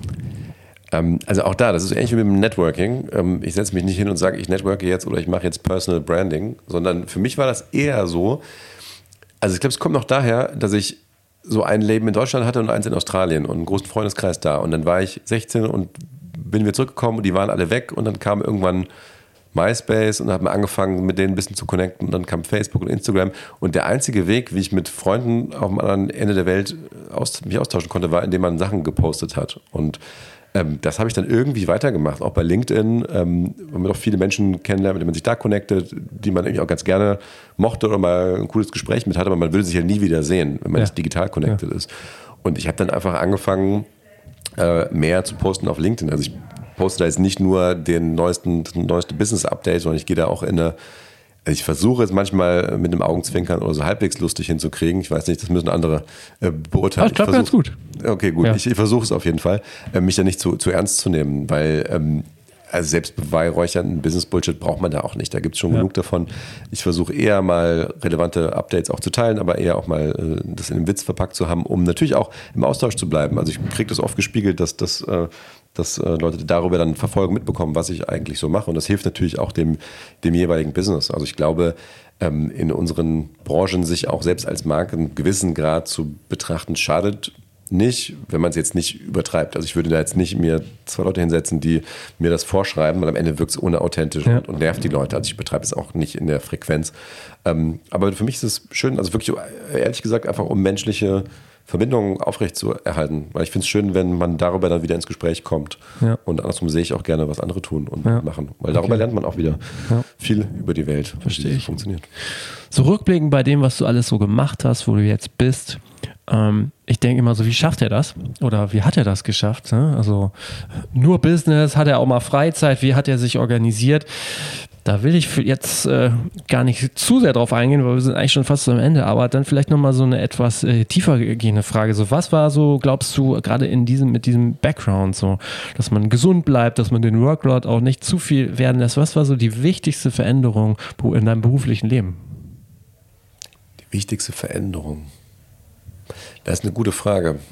Also ich, ich glaube, gemanagt habe ich das alles, weil ich immer mit sehr, sehr viel Leidenschaft dabei war. Das heißt, es hat sich, auch wenn ich mal lange gearbeitet habe und viel gearbeitet habe, hat sich nicht angefühlt nach, du musst das jetzt machen, ähm, sondern, sondern ähm, es, es, hat sich gut angefühlt und es war kein Stress, den man dadurch okay. hatte unbedingt. Und also wirklich dieses Work-Life-Balance war halt so, so eins. Irgendwie. Natürlich hat man auch manchmal übertrieben und hätte auch mehr, mehr andere Dinge tun können und sollen und ein bisschen mehr Sport. Da fange ich gerade wieder mit an. Äh, Wäre auch nicht verkehrt gewesen. Aber ähm, ähm, es, äh, dadurch, dass ich mir halt das, das richtige Umfeld rausgesucht habe, hat sich das nicht so angefühlt. Ähm, und so wichtige Entscheidungen waren aber die, wenn es dann doch mal nicht so war, auch einen Cut zu machen. Und das ja, Kapitel ja. bei Amazon war sowas, es hat sich einfach nicht richtig angefühlt. Und, äh, und entsprechend war das eine wegweisende Entscheidung danach, fünf Monaten damals schon zu sagen, das ja. ist nicht das Kapitel, es geht weiter. Ähm, das hat dann irgendwie, ja, psychisch bestimmt auch viel, viel gemacht und Dinge, Dinge da erleichtert. Und, ähm, und, äh, und auch jetzt, ähm, denke ich, wegweisend war zu sagen, als ich den Job jetzt angenommen habe als äh, Geschäftsführer bei Hörbuch Hamburg, habe ich meine Firma, die ich vorher nebenbei hatte, auch abgegeben, habe meine Anteile verkauft an äh, Jörg, den alten Weggefährten, den ich Hamming schon gemacht habe. Der macht jetzt äh, das, das Label quasi weiter.